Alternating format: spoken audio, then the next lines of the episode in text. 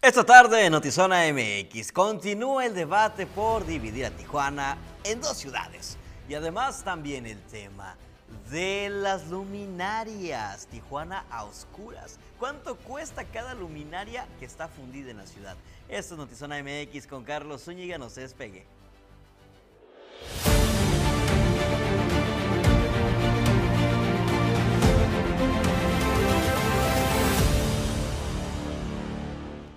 Hola, ¿qué tal? Muy buenas tardes. Sean ustedes bienvenidos a, este, a esta emisión de viernes. Ya es viernes, ya se siente el saborcito, ya es viernesito y el cuerpo lo sabe. Usted también lo sabe porque es viernes de Notizona MX, donde le traemos la información más relevante por parte de nuestros compañeros reporteros y realizadores que, bueno, se la pasan desde tempranito chambeando, correteando la chuleta, porque pues si no los regaño, ¿verdad? Así es la situación. Si no hay, no hay contenido de noticiero, pues no hay quincena. Ya se la saben y por eso es que le traen la información con la que vamos a comenzar precisamente el día de hoy. El debate por dividir a Tijuana en dos sigue siendo pues esa polémica, esa división de ideas, de opiniones, de comentarios, incluso de personas. Ahora, Carlos Atilano, como abogado y representante de una organización civil, habla al respecto. Ana Lilia Ramírez y Tania Hernández con los detalles.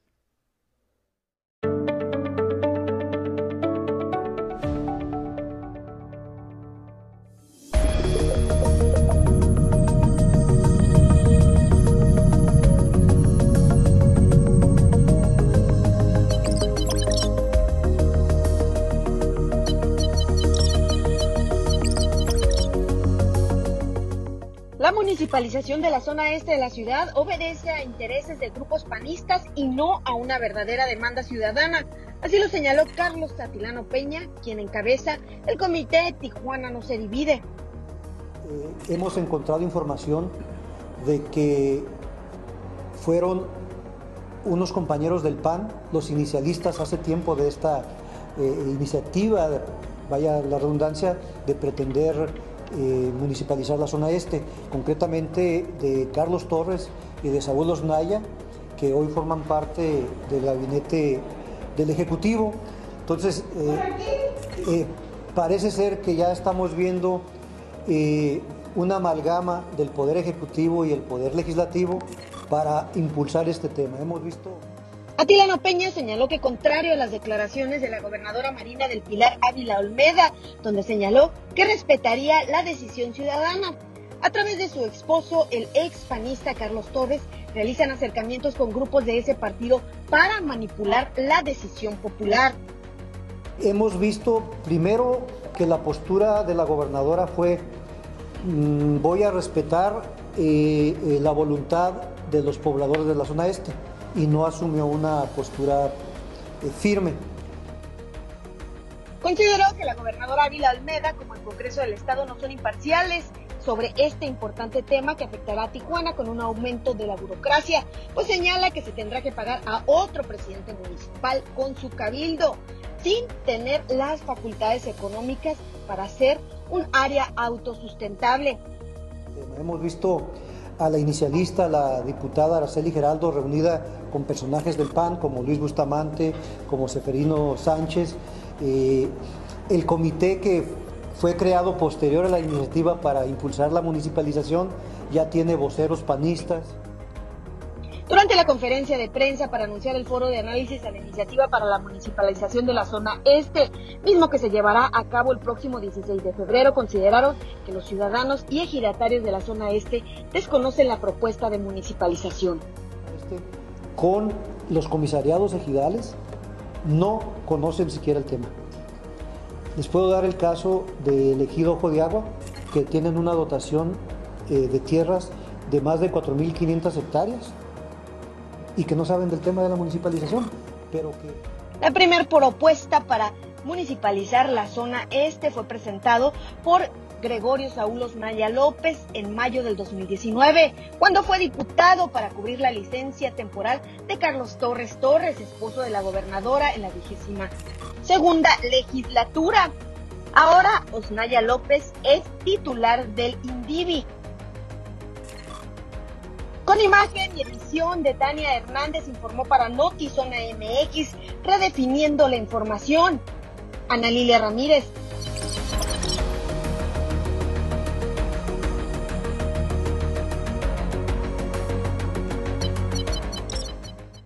Saulos Naya es quien presentaba esta iniciativa ya hace unos años cuando ocupaba un corul, eh, un espacio en el Congreso de Baja California y precisamente es a él a quien me toca entrevistar en algún momento cuando son las pasadas elecciones y hablaba sobre el tema de dividir a Tijuana en dos, principalmente municipalizar la zona este. Él comentaba y explicaba en aquel entonces que bueno, esto sería de beneficio para los tijuanenses que viven de aquel lado de la ciudad, que ellos dicen sentirse olvidados por los programas del gobierno municipal, estatal y federal.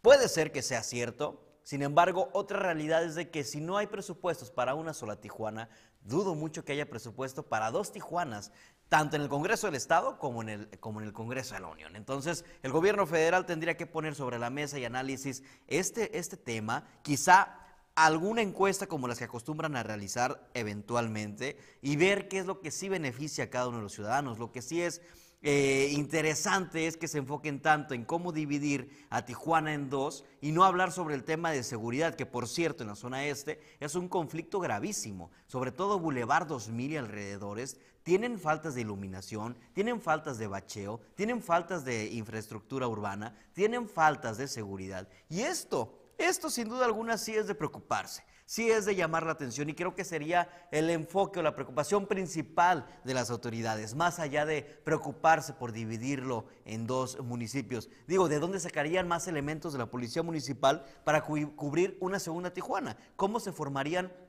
estas secretarías de seguridad en esta segunda Tijuana. Si no se puede tener lo suficiente para contemplar o para cubrir una parte de la ciudad, yo creo que para el resto de Tijuana o dos Tijuanas tampoco lo sería. Pero el comentario, la conversión en todo momento es con usted. Estamos atentos a sus comentarios para saber su opinión. ¿Le convendría a usted que Tijuana se divide en dos? ¿Le gustaría quizá atravesar una caseta de cobro para llegar al Florido o llegar al refugio o tal vez a Valle de las Palmas o al Ejido Ojo de Agua o tal vez ir a un evento al Rancho Casián? Tenemos ya eh, comentarios.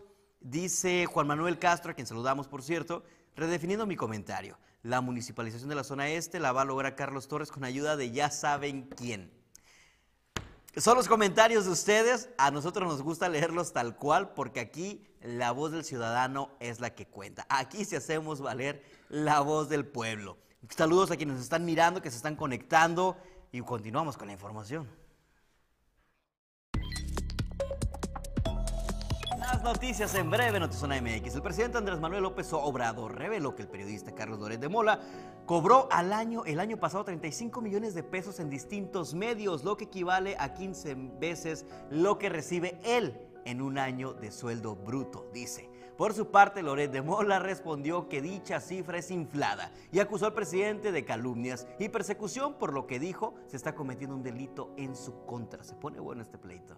El periodista de la página digital Noticias Web de Salina Cruz, Evera López, fue asesinado la noche del jueves en la región del municipio de Tehuantepec. Los hechos ocurrieron en la puerta de su domicilio. Baja California es el primer lugar de los siete destinos más románticos del mundo. De acuerdo a un estudio sobre turismo, se consideró al Valle de Guadalupe como un destino ideal para las parejas. En la lista le siguen Finlandia, Nueva York y París, entre otros. La oficina del representante Comercial de Estados Unidos solicitó al gobierno de México una consulta sobre el cumplimiento de disposiciones ambientales del TEMEC. Detalló en un comunicado que las consultas se refieren a la protección de la vaquita marina y la prevención de la pesca ilegal y el tráfico de totuaba, conflicto que por cierto se vive en el Golfo de Santa Clara.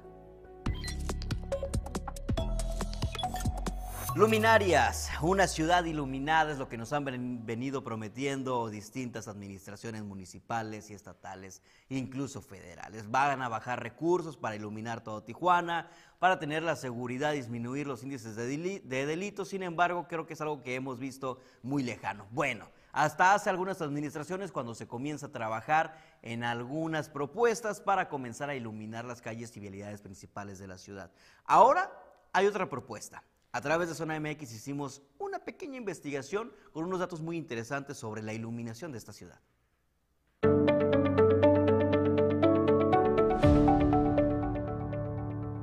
Imagínate una Tijuana sin luz. Bueno, mejor no, pero si sí veamos la realidad. A Tijuana le faltan luminarias. Un ejemplo de ello es este puente peatonal que conecta una plaza comercial con el Palacio Municipal a las 6 de la tarde. Pero para todo mal hay una solución y en el caso de las luminarias no es la excepción.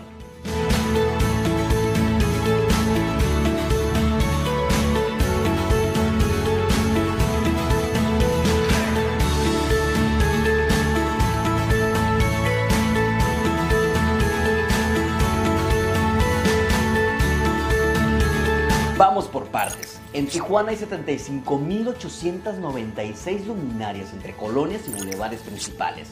Sin embargo, de estas, solamente 14.330 están apagadas. Es decir, con el 19% de luminarias apagadas, el Ayuntamiento de Tijuana paga mensualmente por luz más de 12 millones de pesos. Este problema no es exclusivo de Tijuana. En el vecino estado de Sonora tenían el mismo conflicto. Sin embargo, encontraron una solución con ENCO, una empresa de luminarias que se hace responsable de la instalación y mantenimiento con una garantía de 10 años.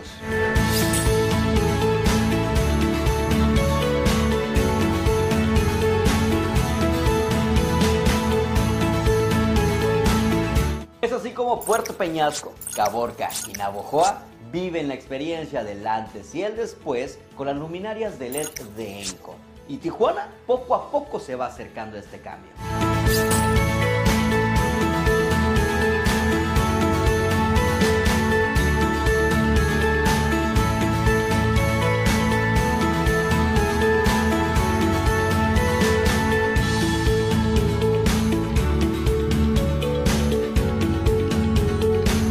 Esto sin duda alguna marca el cambio de una ciudad sumida en la oscuridad a una ciudad iluminada, próspera y segura. Ahora bien, habrá que esperar qué tanto le quieren invertir las autoridades. Digo, se pueden ahorrar 12 millones de pesos mensuales que pagan por luminarias que ni siquiera funcionan.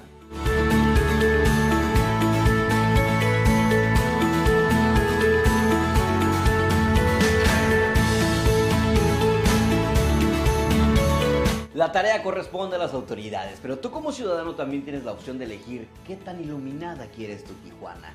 Yo soy Carlos Zúñiga para Notizona MX en producción y edición, Lordan García.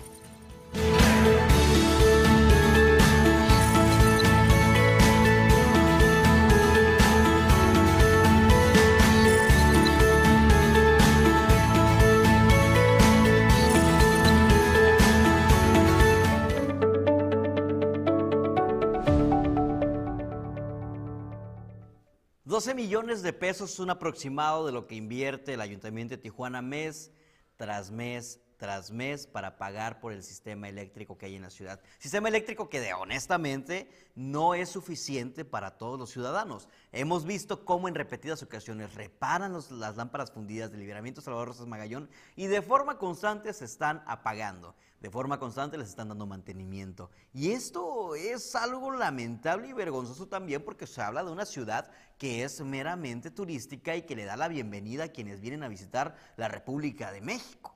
Entonces, yo creo que sí es importante que se tome nota en esto y comiencen a trabajar en iluminar Tijuana con mejor eh, equipo y qué, qué, qué, mejor equipo que el de LED, que es el que está actualmente eh, pues funcionando en cualquier comercio, que está funcionando en cualquier hogar y que está siendo ahorrativo. Imagínate nada más, estaría ahorrando esos 12 millones de pesos que pagan por, por consumo de energía. Yo no sé cuál consumo, bueno, ya nos explicaban que realmente la Comisión Federal de Electricidad cobra por poste instalado, no por la energía que se esté gastando. Esa es la realidad y es por eso que salen 12 millones de pesos sin reducción, aunque no estén funcionando las lámparas. He aquí en donde dices, bueno, creo que sí viene de beneficio el hecho de cambiar el sistema que tenemos eléctrico, el sistema de energía de iluminación, por uno más moderno, uno más incluso amigable con, la, con el medio ambiente. Veíamos ahí ejemplos como Puerto Peñasco, Caborca y Navojoa. Hemos tenido la oportunidad de visitar estos lugares y nos hemos dado cuenta incluso de cómo se han cambiado. Puerto Peñasco es un lugar que visito de forma constante y honestamente los bulevares principales, después de la instalación de luminarias de LED, ha sido impresionante. A comparación, usted veía algunas imágenes en donde precisamente se veían algunos tramos de la calle a oscuras porque hasta ahí llegaba el programa, el cual por cierto tenemos entendido lo van a reactivar. Entonces, ahora se busca que en Tijuana sea de la misma manera. Poníamos el ejemplo de un puente peatonal. Está bien, estas lámparas pueden ser para vialidades y eh, colonias, pero también para los puentes peatonales, sobre todo los que están colindantes al, al Palacio Municipal,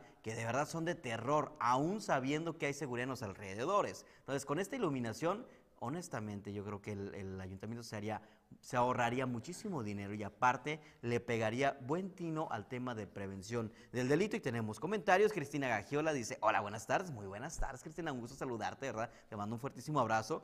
Y Juan Manuel comenta, aquí en Tijuana el tiempo de vida de una luminaria son de un par de meses y plop, ya no sirven y Tijuana vuelve a la oscuridad. Efectivamente, es lo que comentábamos. Así como lo mencionas, plop, de pronto dejan de funcionar y ya no sabemos qué ocurrió. No las vuelven a tocar, no las vuelven a reactivar. Entonces eso honestamente sí pone entredicho todo lo que se invierte en las luminarias y todo lo que se está haciendo de trabajo de modernización y de prevención del delito en nuestra frontera. Esperemos si este ayuntamiento retome el tema y yo honestamente, cuando vimos el trabajo que estaba haciendo esta empresa, ENCO, pues nos sorprendió bastante cómo ha cambiado la vida de las personas que obtienen ya un alumbrado eficiente. Además, le dan el mantenimiento que CFE actualmente no le da a los postes de luz. Eso también llama la atención porque no hay los recursos. CFE no le da recursos o no le da mantenimiento a las luminarias que se están fundiendo. Tiene que ser el municipio tal cual. Y esta empresa se compromete hacer el propio mantenimiento por, con una garantía de vida de, las lámparas por 10 años. De no ser así, la cambian sin ningún problema. Tienen un lapso de hasta 24 horas, según lo que investigamos, para hacer el cambio. De lo contrario, ya están fallando como empresa. Entonces, pues mucho ojo con eso, ¿no? Porque la verdad sí nos hacen falta bastantitas lamparitas, sobre todo allá por mi colonia. en otros temas, vámonos a playas de Tijuana, porque el día de hoy fue entregado una escultura que funciona como señalética para la ciudad. Un trabajo realizado por Enrique Chu, por el Ayuntamiento de Tijuana, por la empresa Tijuana ILOP 664. Y no nada más es una señalética común, vea usted nada más. Es la torre del minarete, del antiguo casino de Tijuana que está representando en la esquina de América Latina a nuestra bellísima ciudad y tiene a un costado este corazón metálico en donde se estará utilizando para el tema de reciclaje. Esto se realizó en un evento en donde también estuvieron autoridades del turismo, estuvieron también presentes eh, autoridades del sector comercial y bueno, pues el artista Enrique Chu que sigue dándolo todo por la ciudad de Tijuana. Recientemente fue nombrado una de sus obras que está precisamente el muro de la hermandad que lo vemos al fondo como el, el, el representante, la imagen representante del boleto de la Lotería Nacional. Y bueno, estas tomas que nos muestra nuestro compañero Jorge Madera, ahí las tiene, para que usted vaya y se dé la vuelta, se tome la selfie, la fotografía, el recuerdo del turismo y bueno, también apoye en la recolección de basura y la ecología de nuestra fronteriza Tijuana. Bellísima ciudad, de verdad. Felicidades, enhorabuena, Enrique Chu, que sigue haciendo actividades en beneficio de nuestro municipio. Y es así, pues como llegamos a la etapa final de este segmento de Notizona MX, es viernesitos, vamos a relajarnos, vamos a disfrutar, vamos a pasarla rico, vamos a pasarla suave. Yo les deseo de verdad un excelente fin de semana. Si toman, no manejen, no lo hagan exceso. Les recuerdo nuestras redes sociales, arroba oficial Zona MX en Facebook, en Instagram y en TikTok. Sintonícenos el día lunes para arrancar la semana bien informados a través de YouTube, a través de Facebook. Yo soy Carlos Zúñiga, ya está de regreso pronto Alejandra Gagiola, no se desespere, ya estará de vuelta mi gran compañera Ale, a quien extraño, ya la extraño, aunque peleemos mucho, ya la extraño. Y bueno, pues en nombre de todo el equipo que conforma la Zona MX, les damos las gracias por acompañarnos una semana más. Hasta la próxima, cuídese, bonita tarde.